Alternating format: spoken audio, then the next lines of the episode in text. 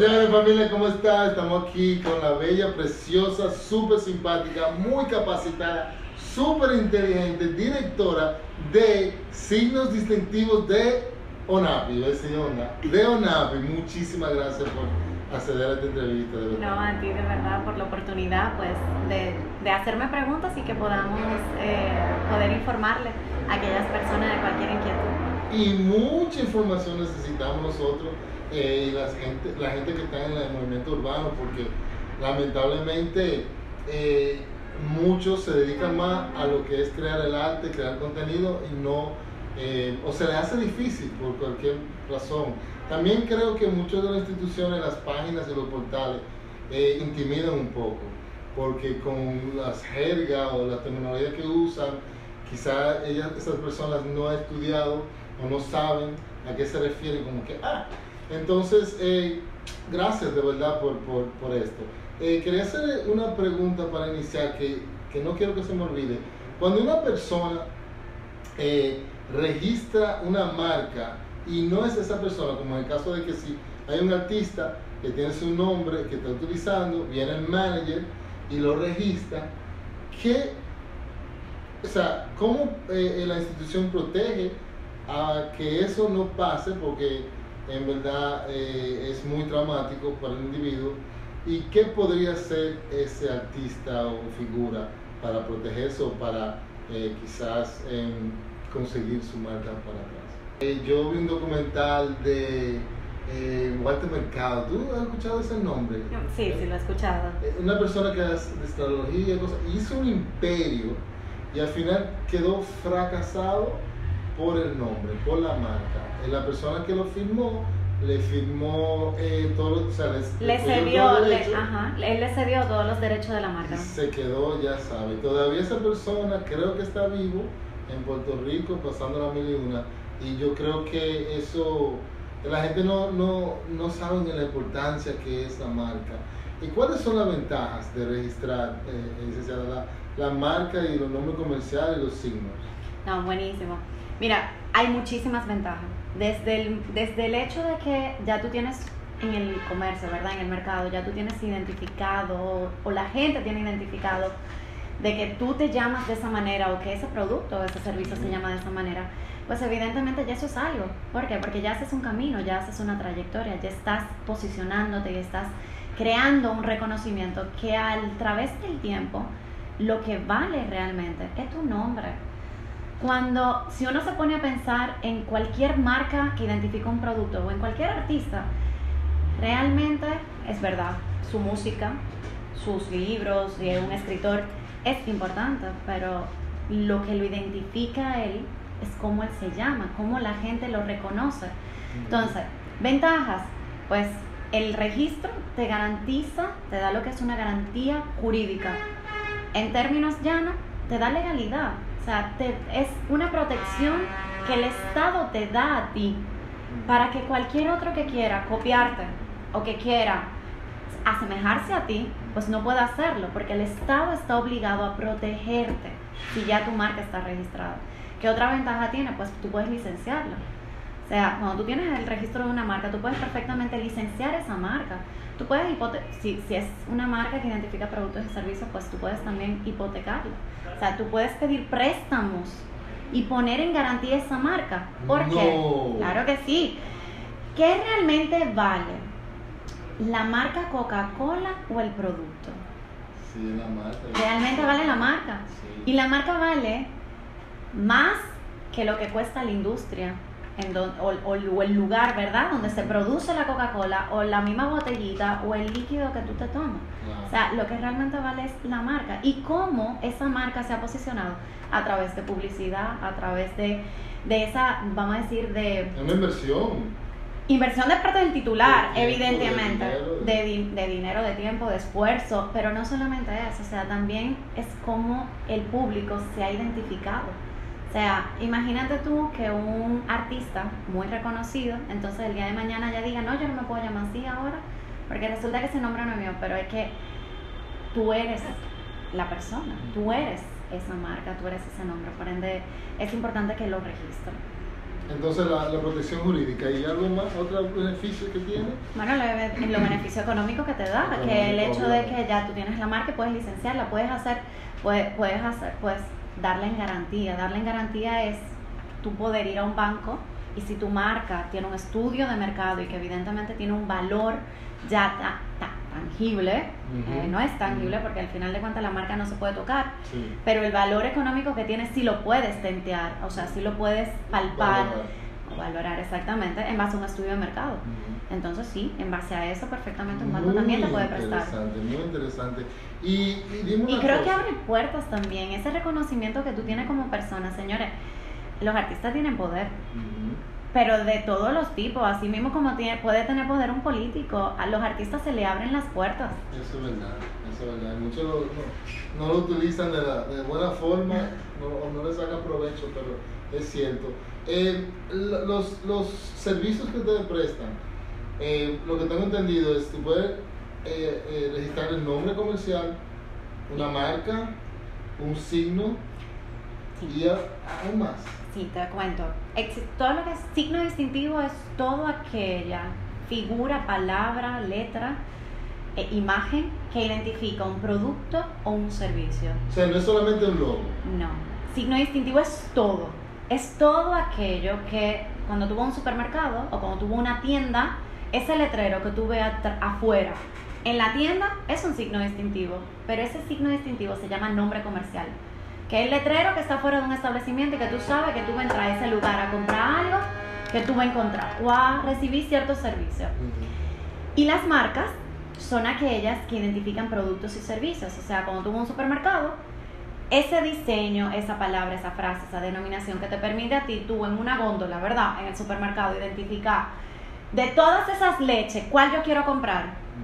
Esa es la marca. O sea, y evidentemente eh, existen lo que son los, los, lemas comerciales, que son aquellas frases que se asocian a una marca. ¿Y los lemas caen bajo qué categoría? Bajo los signos distintivos. Es un tipo de signo distintivo que se registra aparte, como se registra la marca, como se registra el nombre comercial. Entonces un artista tiene, o sea, el artista tiene muchos lemas, incluso, varios. Ellos pueden registrar esos lemas acá. Totalmente. Pueden registrar su lema comercial asociado a su marca si tienen su marca registrada. Yo tengo un amigo, es productor, eh, y un artista, me va a matar quizás, un artista dijo una frase, la frase se ha pegado y yo no estaba seguro dónde ir, porque yo le dije, bueno, tú puedes como registrarla, pero no estoy seguro, porque entiendo que la onda, no hay categoría bajo la onda y es como un derecho, que es, un derecho de autor, pero frase no, no, o sea, entonces eso cae bajo la, la, la categoría de lema comercial. Es un lema de la greña, salud de la greña, eh, y el miedo que le tiene la greña, es la frase que, estoy hablando. Él puede venir aquí y registrarlo como lema. Como lema comercial, si él tiene ya su registro de su marca y lo puede asociar ese lema comercial a su marca. Ah, claro entonces que tendría que registrar su marca, greña y después el lema comercial va, a ser, vinculado. va vinculado y es un complemento a su marca. ¿Por qué? Porque, eh, ¿cómo es que se llama? Greña. no, no, no, vaya la greña, ¿cómo es? Eh, miedo a la greña. Y el miedo que le tiene a la greña. Ok, y el miedo que le tiene a la greña, evidentemente, se refiere a alguien, a una persona, por ende va vinculado a esa persona, entonces por eso se asocia a la marca. Súper, súper, y eso pasa muchísimo. Eh, muchos artistas urbanos crean eso porque sin ellos saberlo, o sí, es dándole fuerza a su marca. Claro, totalmente. Los costos, eh, ¿tienen que ver con, con algo o solamente por categoría? Los nombres comerciales tienen un mismo monto, que son 4.755 pesos el registro del nombre comercial. En los nombres comerciales se utiliza una actividad comercial, porque es lo que va a realizar. Los nombres comerciales tienen dos, vamos a decir, dos tipos el que identifica a la empresa, cuando usted va a constituir una compañía, que esa persona luego se va a convertir en una razón social, la razón social es la que va a pagar los impuestos, la que puede ser demandada el día de mañana como persona jurídica, ¿verdad? Y luego entonces vas a tener lo que es el nombre comercial per se, que es el letrero que está afuera de un local o un establecimiento. Ese letrerito que se pone afuera de cualquier local, eso es nombre comercial. Entonces, eso cuesta 4.755 pesos. Luego tú tienes las marcas. Las marcas tienen un monto de 5.155 pesos, una marca base. Ahora, distinto a los nombres comerciales, en los nombres comerciales tú registras el nombre y tú puedes poner cuantas actividades comerciales tú quieras.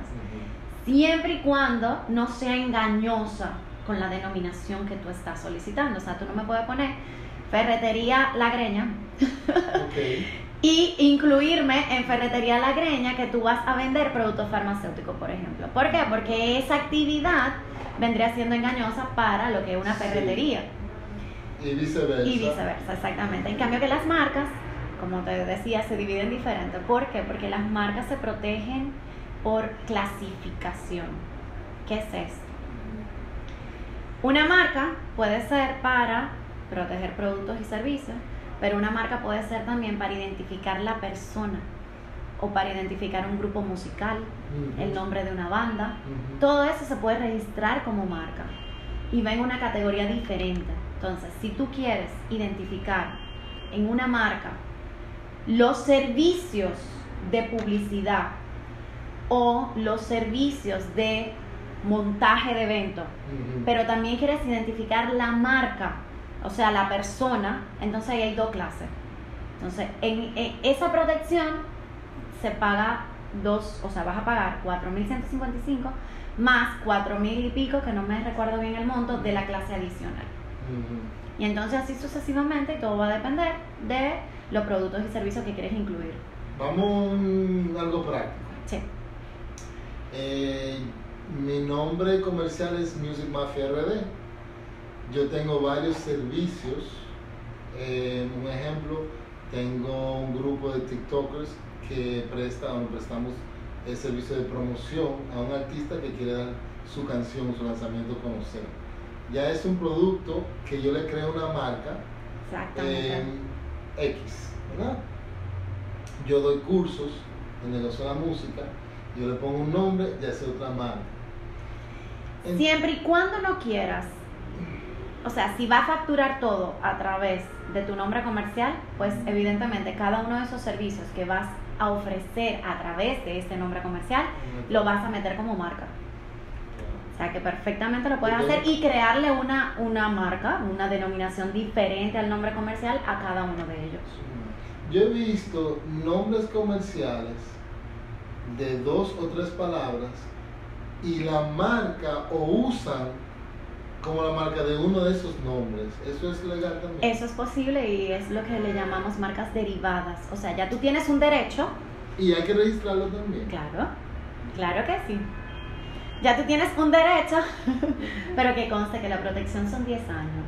Claro. Es cada 10 años. Y eso es renovable de manera indefinida. O sea, todo el tiempo que tú desees continuar en ese mercado, que venir pagar para 10 años más. para 10 años más, No hay que aprobar. Nada que ver. O sea, tu renovación tú solamente pagas por ellas en el caso de las marcas. No tienes que presentar absolutamente más nada, sino solamente decirle a NAPI, yo quiero renovar. ¿Se puede traspasar? una marca? Claro que sí.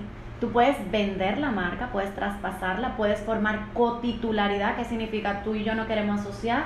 Ven, yo te incluyo también y tú eres dueño de esa marca conmigo. Qué bien. O sea que claro que sí. ¿Qué tiempo tú tienes, licenciada, en, en, en esto, de, de- específicamente de lo que es propiedad intelectual y, y trabajando acá en... En ONAPI, 13 años. Tengo 13, 13 años trabajando en esto.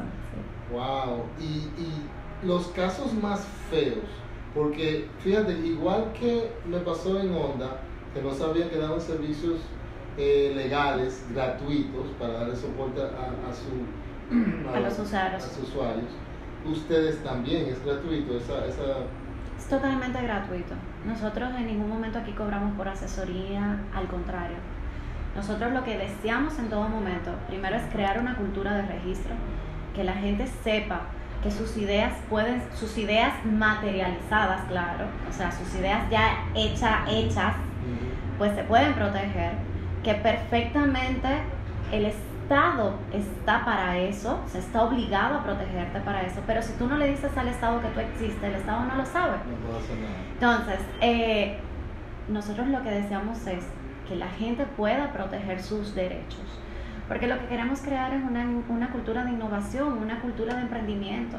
Nosotros tenemos demasiadas personas inteligentes con demasiado potencial, mucha gente emprendedora, mucha gente que crea cosas, que crea productos, que crea servicios. Ay, sí. Entonces, no es justo que eso se pierda.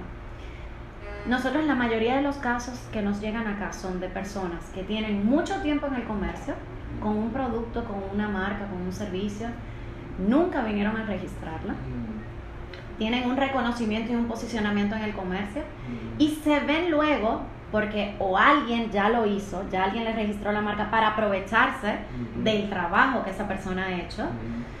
Entonces ahí es que vienen y dicen, ay, yo tengo que ir a un API. Es el caso de que, tú pones los hierros después que te... Tal cual, Exacto. tal cual, eso ocurre constantemente y es lo que más nosotros vemos aquí. Personas que tienen años usando una marca o años usando un nombre comercial no lo Sí, registran. eh, yo tengo un amigo que es uno de los hijos del difunto Payán, que vino a una empresa y puso payanos, eh, muy astutamente, pero creo que ganaron. Sí, sí, lo resolvimos. Ese caso lo resolvimos. Ah, ¿te recuerdas de ese caso? ¿Tú lo manejaste? Sí. Ah, qué interesante. Y, y el argumento en ese caso, em, porque en verdad Payán y Payanos son dos diferentes nombres. O sea, tienen letras adicionales que no lo tiene el otro, pero hacen la misma actividad. ¿Cómo fue que, si se puede decir, Totalmente. No, que pero sí. ganaron ese caso? No, te cuento, te cuento de manera general, no es solamente en base a ese caso, sino cuando protegemos, o sea, cuando viene a un usuario y registra una marca, ONAPI tiene que verificar varios aspectos. Uno, y lo más importante, es que la marca solamente te va a pertenecer a ti y tú vas a ser el único titular de, de, esa palabra para identificar ese producto o servicio. Por ende, tú vas a impedir, vas a tener la potestad, el derecho de impedir que cualquier otro que quiera ser igual que tú no puede hacerlo sin tu consentimiento, sin tu autorización. Entonces, si es un derecho de exclusiva, es un derecho de exclusiva, o sea, esa palabra solamente la puedes usar tú para esa actividad o ese producto. Entonces tiene que ser distintiva y tiene que ser diferente. Ahora bien, si ya está registrada, yo no puedo darle algo que sea similar o que evoque lo mismo o que las personas puedan entender ni femenino, ni masculino, ni en plural, ni tampoco que ideológicamente pueda ser. En el caso de payano estamos hablando que si tú tienes payán y yo te digo, ah, bueno, que hay muchas barras payanos. Entonces de ahí se podría suponer que estamos hablando del plural de una denominación. Entonces es por eso. Porque las personas no solamente se protege lo que es que se- nos veamos igual, sino también que sonemos igual o que ideológicamente las personas puedan entender que somos vinculados, o sea, de que yo soy, o sea, eso posiblemente me pertenece a mí. Entonces, hay dos tipos de riesgos, que es el riesgo de confusión, yo comprar o confundir una cosa pensando que es otra, o el riesgo de asociación. Yo comprar una cosa pensando que tienen el mismo origen empresarial, o sea, que viene de la misma gente aunque no sea el mismo producto. Ya entiendo por qué me rechazaron a mí inicialmente, porque ya con la misma palabra, haciendo la misma actividad, puede crear un conflicto. Totalmente. Ahora bien, es importante también que las personas entiendan, porque muchos van a decir, pero yo veo un sinnúmero de empresas que se llaman similar. Bueno, podrán llamarse similar, pero las actividades comerciales posiblemente no son las mismas. Y por eso tenemos Ferretería Popular y Banco Popular. O sea, el mismo distintivo popular, pero la- la- vamos a- las actividades comerciales son totalmente diferentes. Y en el caso de asociación de ahorros eh, popu- Igual la asociación- Asociación de Ahorros y Préstamos Popular. Igual, o sea, lo que pasa, sí, esas son entidades vinculadas. Sí, Sí, sí. porque en el caso, mira, que, que, que lo que entendí, también eh, el servicio al cliente me dijo, si hay una coexistencia, Wow, te fueron si Evidente. entre ambas marcas o nombres comerciales pudieron coexistir en ese tiempo, entonces también ustedes sí lo aprueban. también. Claro. tiene, tiene un tiempo mínimo, o sea, tiene un tiempo mínimo, tienen que haber dos signos. No hay una cultura de registro, eso está claro. Es, o sea, la gente no está acostumbrada a eso. La gente usa una marca o un nombre comercial y luego entonces viene y registra. Cuando se ve la obligatoriedad de hacerlo. Sí. Entonces, como caso lo sabemos y como eso existe, pues la ley prevé Bien. esos supuestos. Y uno de ellos es que si hay dos entidades, o sea, dos empresas o hay dos marcas en el comercio que hacen lo mismo y no han generado confusión durante cinco años, pues evidentemente ahí es que se genera lo que es la coexistencia pacífica. ¿Qué significa? Puede ser que en principio tú y yo nos podíamos confundir, pero como ha pasado tanto tiempo, tú y yo viviendo juntos, o sea, conviviendo juntos en el mercado, Mm. pues ya el público consumidor ha podido encontrar cómo te di- diferencia uno de otro. Y ha ocurrido, a mí me pasó, a mí personalmente me pasó en un supermercado. Yo fui al supermercado y compré unas galletas, unas galletas dulces, que se parecen mucho, el empaque y la grafía se Ay, parece creo mucho a otras galletas. Azul y blanco. Cuando yo las compro con un poquito de negro, Sí. yo me las llevo, yo las cogí rápido, o sea, yo Mm. pensé en la marca, cuando llego a mi casa es que me percato de que no es lo que yo quería comprar. Mm. ¿Qué va a pasar la segunda vez? La próxima vez que yo volví al supermercado, yo me detuve.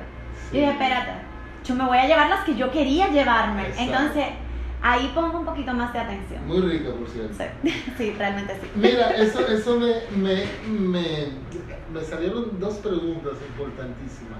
Uno, todo lo que tú me estás diciendo acá, toda esa protección, 10 años, etcétera, etcétera, ¿existe convenio o protección internacional o es solamente local en República Dominicana? Mira, buenísima tu pregunta. En el ámbito del derecho de autor, sí existe una protección internacional. Claro que sí. ¿Por qué? Porque las canciones, los libros, todo lo que es la música Trasciende. trasciende, trasciende Sí. mares, trasciende las tierras, Ujú. evidentemente. En el derecho de propiedad industrial no es así. Entonces es un derecho, los derechos de por sí son territoriales. La protección es territorial en el mundo entero. No existe un registro mundial. Donde tú quieres proteger, tienes que registrar, no importa el país. Y en cada país te vas a evaluar en base a los criterios de cada país. Pero puede ser que te rechacen allá. Perfectamente un país te lo puede otorgar y otro país te va a decir que no, ya sea porque existe una marca igual que tú o porque bajo su legislación tu palabra no puede ser registrada.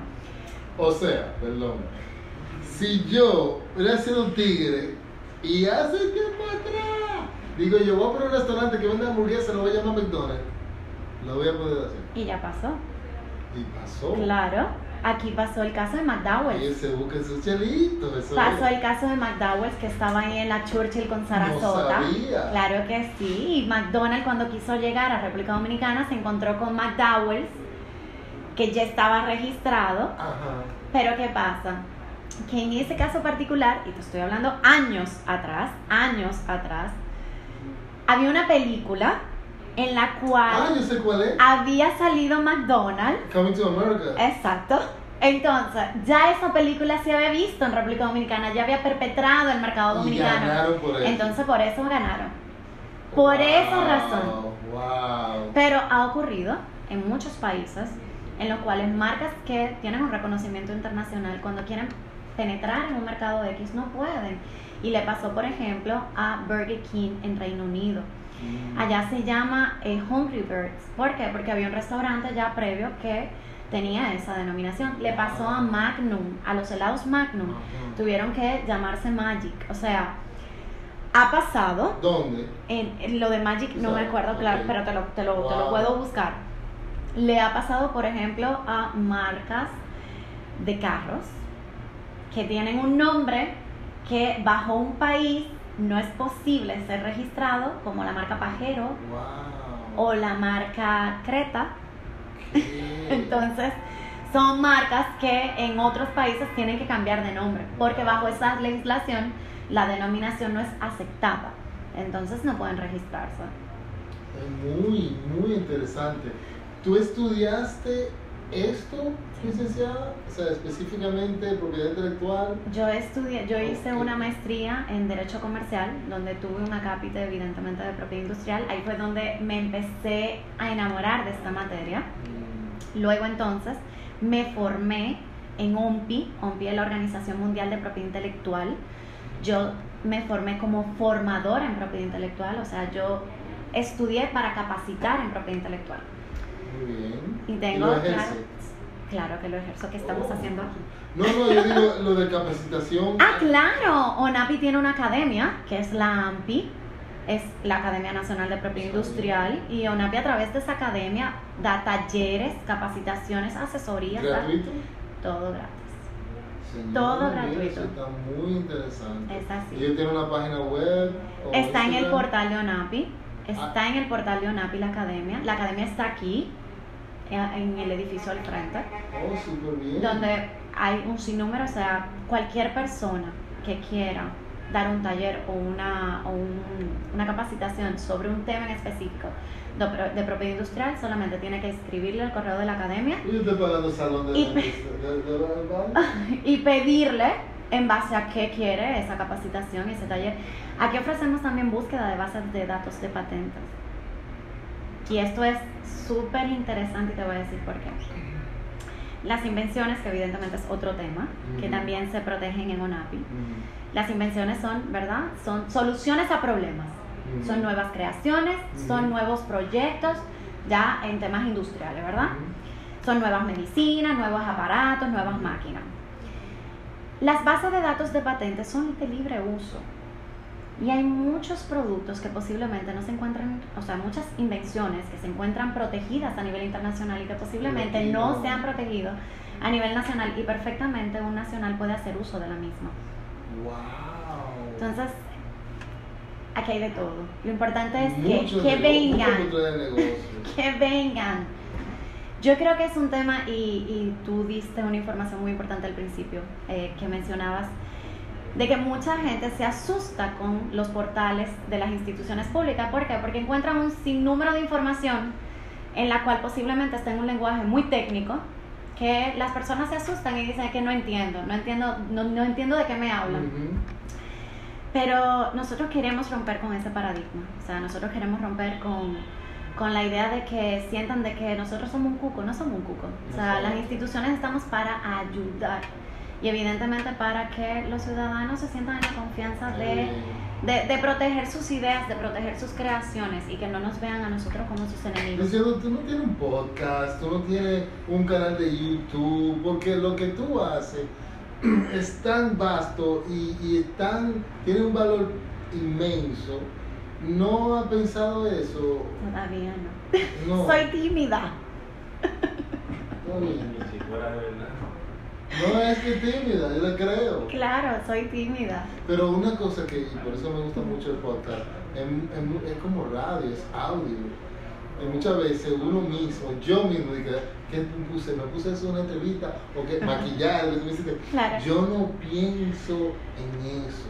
Yo estuve, yo estuve en uno, yo participé en un podcast de pesos pesados. Ok, no. Estuve ahí, de verdad que el capítulo fue muy bueno, fue prácticamente PI en menos de 45 minutos, o sea, es un poco, un poquito más de lo que hemos conversado acá en 45 minutos, bien general, es como todos los aspectos importantes que debe de saber un emprendedor, aquel que quiere comenzar un negocio, todo, todos esos, a decir, todos esos tips, todas esas cositas, pues ahí, ahí lo hemos hablado. Ahora ti- tendrás tiempo, porque yo me imagino, siendo la directora, también veo que tienes familia, Sí.